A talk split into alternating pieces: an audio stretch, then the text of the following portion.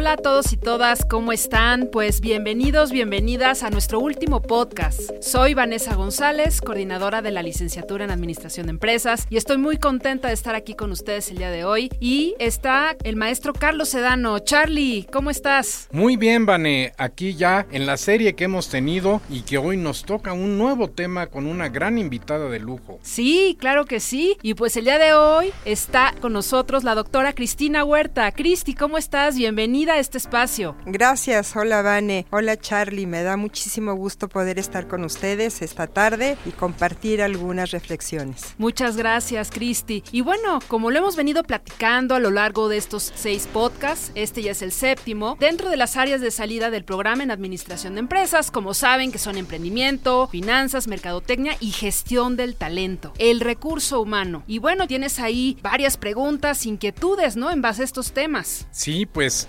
realmente vamos a comenzar por ver que uno de los pilares de la administración en las empresas es la gente, son las personas. Sin personas no habría empresa. Realmente podemos ver que son grandes pilares y para eso hemos invitado, como bien lo has comentado, a Cristina Huerta, quien nos va a hablar sobre el tema de gestión del talento en los momentos actuales. Cristi, bienvenida. ¿Cómo se dan los recursos humanos, el talento? ¿Por qué le dicen recursos humanos y luego cambió el nombre a talento? Pues mira, Charlie, la evolución del manejo de la administración de recursos humanos se ha dado prácticamente en el sentido de que antes se percibía el trabajo de las personas como un recurso. Ya en estos momentos nos hemos dado cuenta que la capacidad, las competencias es parte sustancial del talento que tenemos las personas para poder realizar una actividad. Y con la pandemia que tuvimos, ¿qué ha pasado con los recursos humanos? Porque yo he visto que las empresas como como que han cambiado, ¿no? Como que ya no funcionan como antes, o ahora hablan de cosas de que en casa y que no en casa. ¿Nos podrías aclarar qué es lo que ha pasado, qué hemos aprendido por la pandemia en el manejo del talento? Pues mira, la realidad es que ha sido una experiencia de la humanidad muy fuerte, porque todos lo hemos pasado. Todos hemos vivido esta experiencia. Dentro de las organizaciones están los roles de los dueños, los directores, los jefes, los supervisores y todos los colaboradores de la organización, sin olvidar que todos somos personas. Por lo tanto, hemos sufrido esta experiencia de la pandemia como seres humanos y esto nos ha venido a llevar a una reflexión de que el ser humano es importante simplemente por ser humano. Entonces, ¿qué sucede cuando hablamos de la experiencia dentro de las empresas? Pues las organizaciones tuvieron que mover muchísimos recursos para adaptarse a esta nueva realidad y la principal es la capacidad del trabajo. Ahora el trabajo, como lo vemos,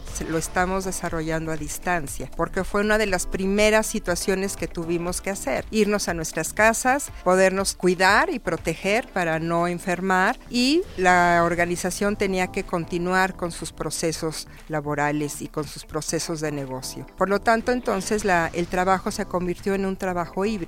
Probablemente no teníamos ni el expertise ni la capacidad para hacer este trabajo a distancia, pero surge que también la tecnología ayudó muchísimo a esta adaptación. El trabajo a distancia se da en base a tener y contar con sistemas tecnológicos que permitan ese trabajo a distancia. Y esto pues nos ha llevado a saber que necesitamos una formación diferente, ¿no? En capacidades, en habilidades, en conocimientos que nos permitan adaptarnos de manera más rápida y más ágil al trabajo diario. Eso quiere decir que también el personal dentro de las empresas ha tenido que cambiar, no solo la empresa, los jefes, las personas estamos cambiando y después de esta experiencia pues cambiamos nuestra percepción de la importancia de la salud, por ejemplo, y cambiamos también la, percepción de que el trabajo no necesariamente se tenía que desarrollar de manera presencial. Teniendo y contando con tecnología y con procesos adecuados, se podía continuar con un trabajo exitoso, con un buen desempeño y a través de trabajar en casa, a través de trabajar en otros espacios que no fueran las empresas, ¿no? Pero eso también lleva a una complicación. Los seres humanos necesitamos socializar y al momento de que estamos eh, retirados de ese ambiente organizacional, pues empezamos a mantener y a tener un estrés laboral porque el estar conectado entre una máquina nos llevó a, horas excesivas de trabajo, de estar conectados de más de ocho horas de trabajo, porque sabíamos que teníamos que continuar con el trabajo, pero no había todavía una formación ni una explicación laboral de que teníamos que tener desconexión laboral, ¿no? Y es malo estar trabajando todo el tiempo, ¿no?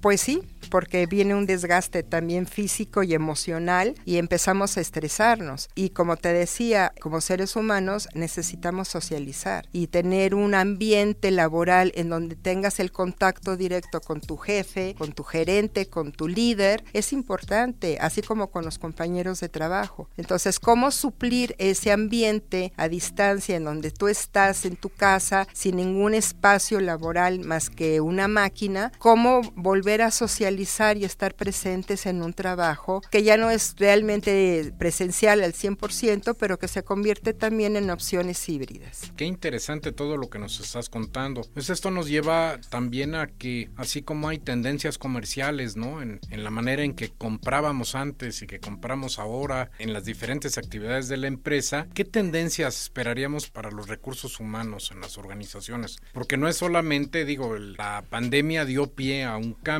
pero parece ser que también hay otro tipo de tendencias, ¿no? Económicas o de lo que las generaciones actuales ven como necesario, que quieren que las empresas les ofrezcan, que ya no es solamente el dinero, como pueden tener algunas generaciones de mayor edad, ¿no? Sí, la, la tendencia principal es la flexibilidad, ¿no? Una flexibilidad laboral en donde las empresas puedan construir estos espacios a distancia, dándoles las herramientas y los recursos necesarios para que los colaboradores sigan trabajando pero al mismo tiempo desarrollarles las habilidades que hoy se requieren. Entonces, una de las tendencias que las organizaciones están enfrentando es la flexibilidad laboral, al mismo tiempo del desarrollo de talento de acuerdo a lo que hoy se está demandando en los mercados, en las necesidades de los negocios, en responder de manera mucho más ágil y también de contar con una cultura organizacional más sólida, ¿no? más transparente, con líderes más empáticos, generando y creando una confianza de trabajo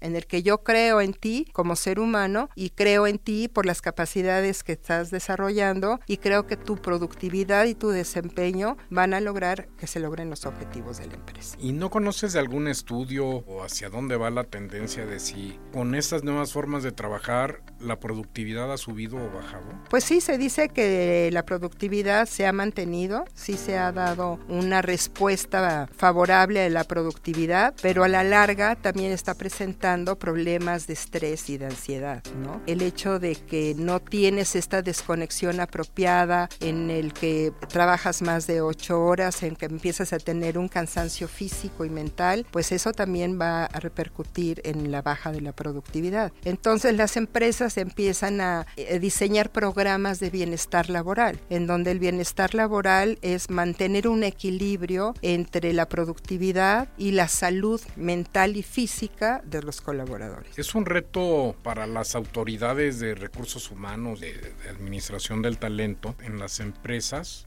el cómo voy a tratar a mi personal. ¿Quiere decir esto que entonces también hay nuevas formas de administrar al talento? Sí, son nuevas formas de administrar en el sentido de dar el enfoque más humano. Vamos a pensar en el colaborador como un ser humano más que como un recurso. Entonces, en el centro del trabajo ponemos al hombre como lo más importante, como este ser humano que con sus capacidades y su talento pues va a poder crear un desempeño y un resultado diferente. Y este talento es desarrollando sus habilidades, desarrollando sus competencias, pero al mismo tiempo creándole un espacio mucho más saludable de bienestar y una cultura de trabajo que lo acompañe pues para ser más eficiente, ¿no? Con un liderazgo, con una comunicación fluida, abierta y con una empatía de este liderazgo. En el pasado yo recuerdo que cuando entrabas a trabajar, pues casi casi querías ver qué paquete te iba a dar la empresa, si entrabas en un nivel bajo de asistente, de auxiliar, pues querías ver cuál iba a ser tu carrera, ¿no? ¿Dónde voy a estar en, en 10 años? Y a lo mejor el día de mañana me dan un privado en lugar de un espacio abierto, me designan una secretaria que antes no tenía, veo también que lo que quería hacer era cuántos días de vacaciones pues no eran tan importantes, pero sí cuánto más dinero me vas a pagar en el tiempo y hasta a lo mejor la pregunta básica de ¿y cuándo me voy a jubilar? Así era antes. ¿Qué buscan los jóvenes ahora? O sea, tomando en cuenta que las características generacionales de los colaboradores el día de hoy son muy diversas. Tenemos este, una combinación de, de estas características, ¿no? Personal que se llaman los baby boomers, que son los mayores de 60 años y que por el tema de la diversidad y la inclusión, pues también tienen derecho a permanecer trabajando en la empresa. Y está la generación X, la generación Millennium, la generación Z, que de acuerdo a estas generaciones, ¿no?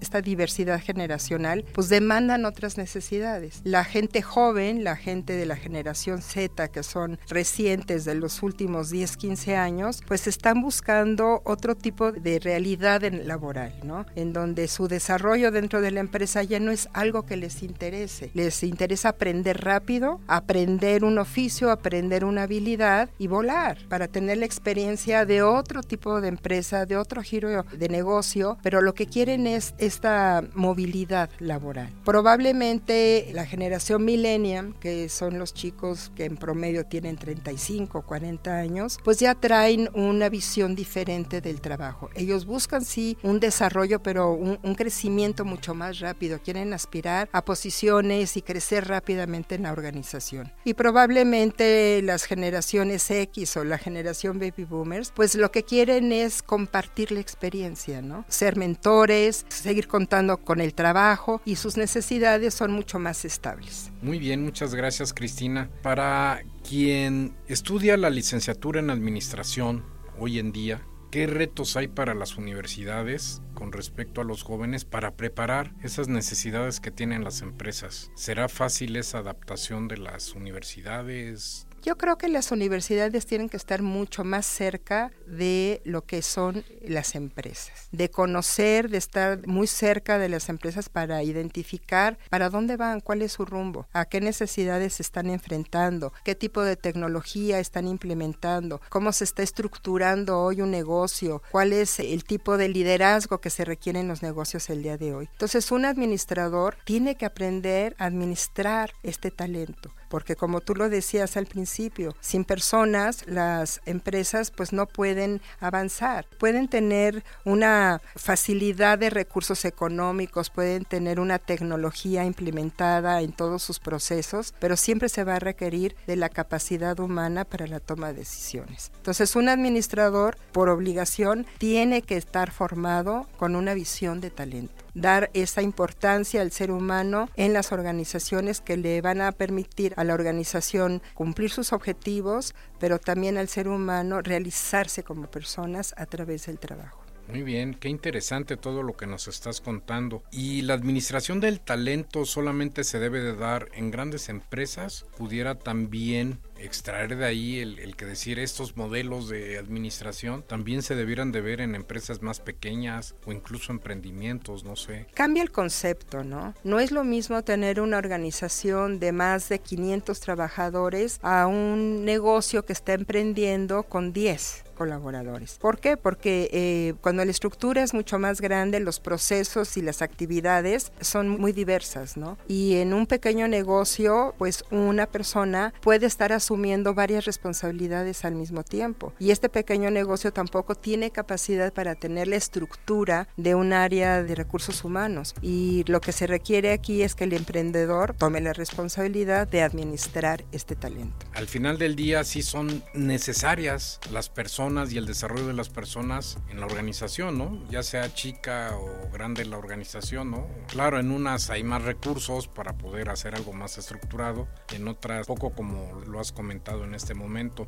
¿Podrías, qué consejo le darías a los estudiantes que piensan estudiar, por ejemplo, administración? ¿Por qué dedicarse a los recursos humanos y no a las ventas o no a las finanzas o sino qué desarrollo puede tener un alumno administrador de Yo creo que el principal concepto es eh, reconocer que la administración del personal es una responsabilidad de cualquier director. Es una función fundamental que tiene que impulsar cualquier director de línea o cualquier director de área o hasta el mismo director general. Son responsables de las personas que tienen en su área de trabajo y ellos son los principales promotores de una buena administración de recursos humanos. El área de recursos humanos está para administrar todos los procesos y ofrecerles a los directores o jefes de línea el cómo hacer una mejor administración de su personal. ¿Qué tan importante es eh, la administración del talento? ¿Es tan importante como cualquier área funcional de la empresa, digamos,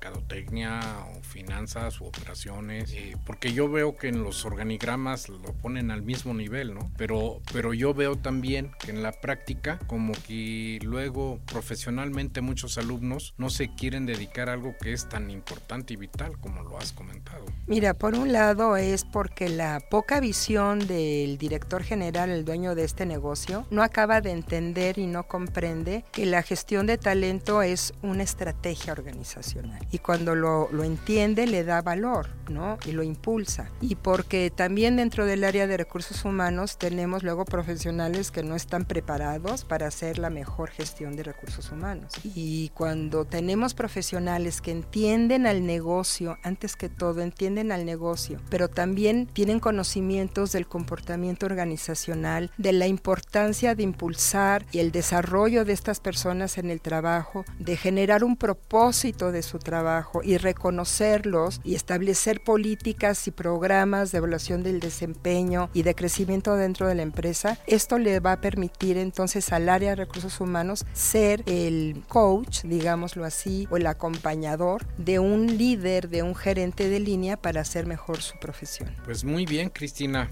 Eh, le vamos a pedir ahora a la maestra Vanessa González, coordinadora de la licenciatura en Administración, que nos dirija unas palabras para despedir el programa en 90.9. Muchas gracias Charlie. Gracias Cristi. Pues muy interesante todo esto que nos compartes de la importancia del recurso humano, ¿no? Del éxito en la estrategia en una empresa en la gestión del talento. ¿No? Entonces es algo muy importante y muy relevante y que todos aquellos que nos escuchan pues que tengan toda esta información porque es indispensable el que analicemos toda la estrategia en un negocio, en una empresa, ¿no? Y saber el recurso humano que vamos a necesitar para tener éxito. Muchas gracias Cristi por estar aquí. Gracias. Pues ya, Charlie, terminamos con este podcast. Ya es el último. Sí, ya este, hemos cerrado el círculo y me da mucho gusto que hemos tocado todas las áreas funcionales de la empresa y hemos visto como una fotografía, ¿no? Sí. La importancia que tiene cada una de estas, de estas áreas. Exactamente, ¿no? Como quienes estudian la carrera en administración de empresas, desde saber todas las materias que van abordando a lo largo de cada semestre, las áreas de salida a las cuales se pueden enfocar, la importancia de la gestión del talento. Ya vimos a detalle también en otro podcast lo que es mercadotecnia, finanzas, lo acabamos de ver también, y emprendimiento. Entonces, bueno, pues tiene una preparación muy amplia. Pues muchísimas gracias por estar aquí, Cristi, Charlie, y a todos aquellos que nos escuchan, pues espero que les haya sido muy agradable escuchar todos estos podcasts que hemos venido grabando a lo largo de este periodo. Esperemos tener, Charlie, otra temporada, ¿no? Sí, ya como que estoy ansioso de tener una segunda temporada. Gracias, Charlie. Y bueno, si quieren escuchar este podcast o los otros que se grabaron, lo pueden hacer directamente en Ibero 90.9 desde la página de la Ibero. Hasta luego.